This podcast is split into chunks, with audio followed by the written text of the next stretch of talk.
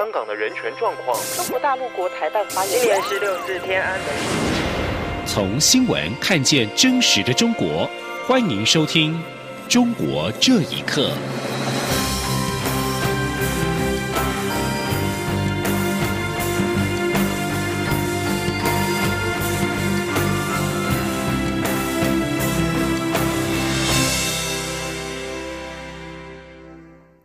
听众朋友们，晚安，欢迎收听《中国这一刻》，我是李自立。为了防范境外敌对势力渗透干预台湾民主政治的运作，蔡英文总统今年宣布反渗透法已签署公告，他并交付行政团队三项工作，包括行政院要持续的宣导、组成专案小组及设置咨询服务窗口。总统也再度重申，反渗透法不是反交流，违法构成要件严谨。正常的交流不会受到影响。记者刘玉秋的报道。蔡英文总统顺利连任后，十五号在总统府场厅发表选后谈话。蔡总统表示，选后维持政局稳定是最重要的事，在选后的第一个上班日就已完成内阁总辞程序。他也请苏贞昌继续担任行政院长，政府没有空窗期，政局就会稳定。政府选后一切运作如常。除了再度慰留苏贞昌所率领的内阁团队外，蔡总统对于立法院去年十二月三十一号以三读通过的反渗透法也。宣布签署并公告。总统表示，他多次重申，反渗透法不是反交流，违法构成要件严谨，主要不是受到中国政府的指示、委托、资助。违法进行游说、破坏集会游行、妨害选举等正常交流都不会受到影响。但为了避免民众仍有疑虑，总统也交付行政团队后续执行反渗透法的三项工作，包括要求行政院要持续宣导，并及时澄清外界理解错误的地方。行政院也要组成专案小组，让民众清楚分辨违法行为样态。同时，海基会也要设置咨询服务窗口，提供民众相关资讯。并会整意见提交给陆委会讨论处理。我也请行政院责成相关的部会组成专案小组，将违法或不违法的行为太阳公告周知，使民众易于分辨、了解，并持续的滚动检视。另外，有媒体提问，蔡总统选后除了对于两岸政策提出和平、对等、民主。对话八个字外有无具体计划？总统说，他已在选后对两岸关系的期待做出表达，也会持续了解对岸想法，并希望中国方面对这次的选举，台湾人民所表达的意志与意见深入了解。对于他们现在所做的政策，也要进行检讨。至于民进党再度全面执政，是否会启动制定难民法，让香港示威者来台？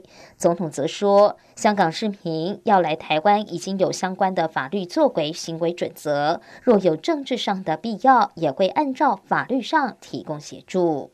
中广电台记者刘秋采访报道。蔡英文总统连任，两岸政策协会今天公布了选后的最新民调，近六成的受访者认为中共应该和民进党重新对话。两岸政策协会理事长谭耀南表示，中华民国是台湾社会最大公约数。只有中国大陆正视这个问题，才能为两岸未来的政治谈判留下可能的空间。记者王兆坤的报道。两岸政策协会的民调显示，百分之六十六点一受访者满意蔡英文总统胜选后的发言与表现，百分之十六点二不满意。蔡总统关于和平、对等、民主、对话的立场，则有百分之七十八支持，百分之十一不支持。近六成受访者对蔡总统处理两岸事务有信心，近三成三没有信心。六成受访者对蔡总统处理外交事务有信心，三成三没有信心。民调还指出，百分之五十九点八受访者认为中共应与民进党重新对话，认为不应该的受访者有百分之二十点五。两岸政策协会理事长谭耀南表示。蔡总统和平、对等、民主、对话，是在阐释与重申四个必须，可能就是希望中国大陆能正视中华民国从一九四九年后在台湾仍然存在的事实，并以此成为两岸对等协商、良性互动的基础。谭耀南说：“中华民国哈，其实是台湾社会最大的公约数了哈。那么这个是台湾人民朝野各界最高的共识的政治基础。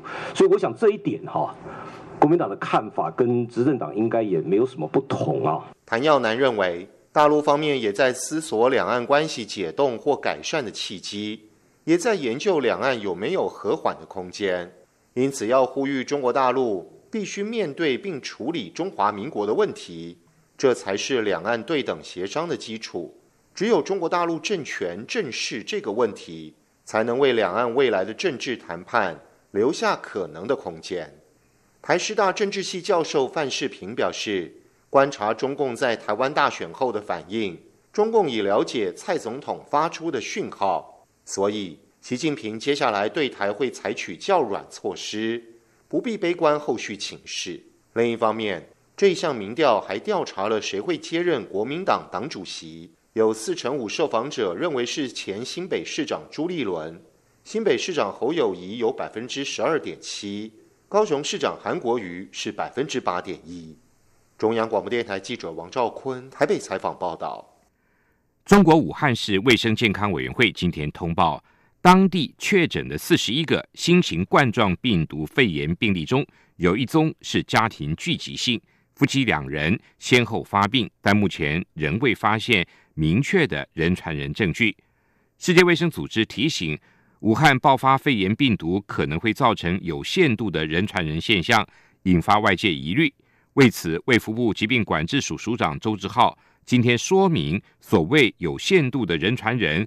主要局限于家人或医护人员会与病患近距离接触的情况，而一般民众不会受到影响。周志浩说。所谓的一般有限的人传人，是。指在比较近距离的接触，而且接触大概十几分钟一段时间这种情形之下，尤其是。同在一个家户家人的这种接触的情形之下，或者是。医护人员他在近距离照顾病人的这种情形之下，比较有可能这样子传染。那我们日常生活这样子的接触呢，是。不会有效率的这样传染给人的。所以说，一般民众的日常生活并不会受到影响。在美中十五号即将签署第一阶段贸易协定的前夕，美方宣称将中国从汇率操纵国的名单上移除，也传出了中国在协议中承诺两年内要向美方购买两千亿美元的商品。尽管美中双方都互视善意，但金融学者认为，美方视中国为非正常国家，仍然会持续的监控中方的贸易作为，而双方的贸易挑战并没有因此而结束。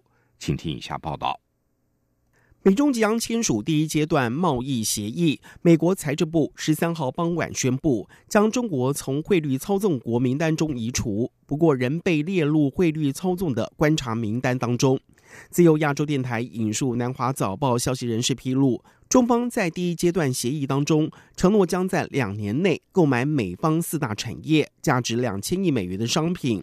虽然美中双方互视善意，营造和谐的气氛，不过美国贸易代表莱特海泽表示，协议签署之后，美国对于中国价值三千八百亿美元的产品课征百分之七点五到百分之二十五的关税不会解除，并强调第一阶段协议有强制执行的效力。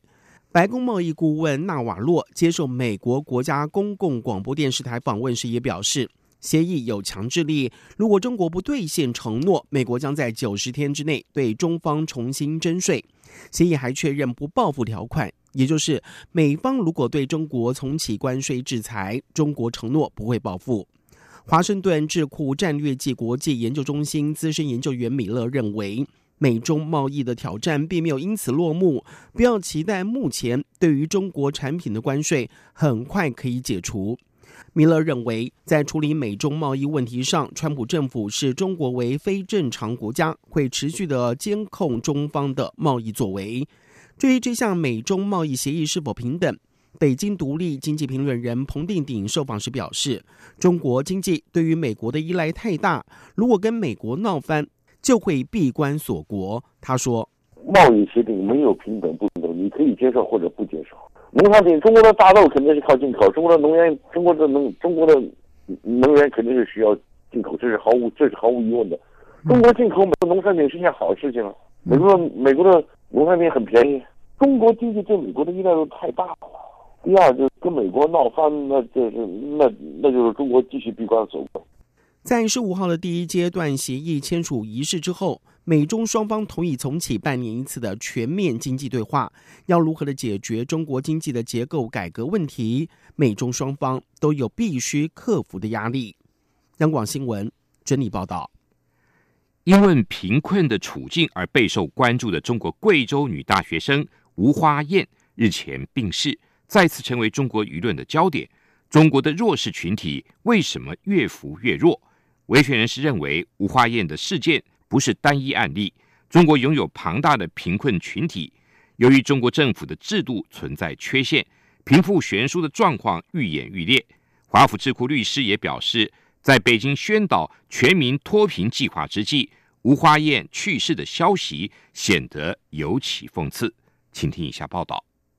曾经出现在各媒体重要版面的四十三金女大学生武花燕，十三号下午因病去世。他的过世再次牵出了贫富悬殊、贪腐、福利制度以及人道关怀缺失等中国的政治以及社会乱象。自由亚洲电台引据路北报道指出，吴花燕父母双亡，与弟弟相依为命，生活上极度节俭，导致长期营养不良。二十三岁的他仅一点三五米高，体重四十三斤，在去年十月。吴花燕因心脏瓣膜损伤严重入院，因无钱治疗，在网络筹募医疗费。随后，他的事迹被媒体广为报道，获得民间的同情和捐助，共筹得大约一百万的款项。但是，协助他的组织九九五八回应表示，为吴花燕的治疗只转出两万元，原因是当地乡政府告知家属不需再筹款，而且是由政府来负责。由于花燕病情反复，一直未达到手术的条件。乡政府和吴花燕的家人要求把筹得的款项保留到手术后期再使用。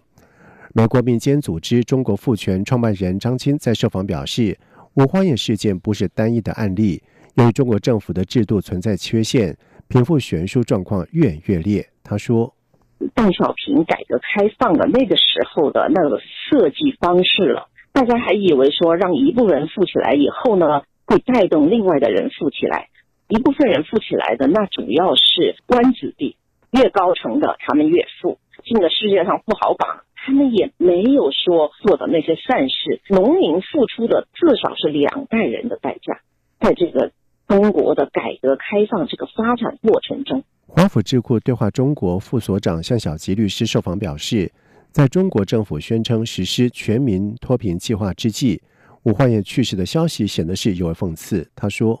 这种情况跟习近平、王岐山反复讲的“二零二零年中国全面小康、精准什么扶贫等等”这很矛盾。它不是精神问题，它也不是有毒瘾的问题，它也不是说有社会民政机构救助他，他拒绝救助的问题，纯粹就是贫困。他是这个社会这个政府机构对他呢没有伸出救济的这种渠道，没有提供最基本的这种温饱的保障。向小吉律师认为，为弱势群体提供救助本就是政府的责任，要针对贫困人口有统计和调查资料。在社会广泛关注的情况之下，还继续出现这种问题，显见当地政府部门严重失职。央广新闻整理报道：美国民主监督团体、国际知名的人权组织“自由之家”今天针对中国急剧扩大对海外媒体的影响力一事。呼吁各国政府惩罚中国官员，并加强对广播电视的规范。自由之家的报告指出，当中国外交官跟安全部门的干员逾越他们的界限，意图干预其他国家的媒体报道时，地主国政府就应该严加的抗议。报告中并说，也可以将这些官员驱逐出境。报告表示，美国跟其他国家政府都应该支持这项政策。要求中国媒体揭露他们支付广告业配的文章的费用、业主所有权的结构以及其他与中国国家机构或人士的经济关系。自由之家与多个美国非政府组织去年十二月都遭到中国制裁，因为北京指出这些组织意图干预中国内政。而根据了解，这是中国在报复美国通过香港人权跟民主法案。以上，中国这一刻，谢谢您的收听。这里是中央。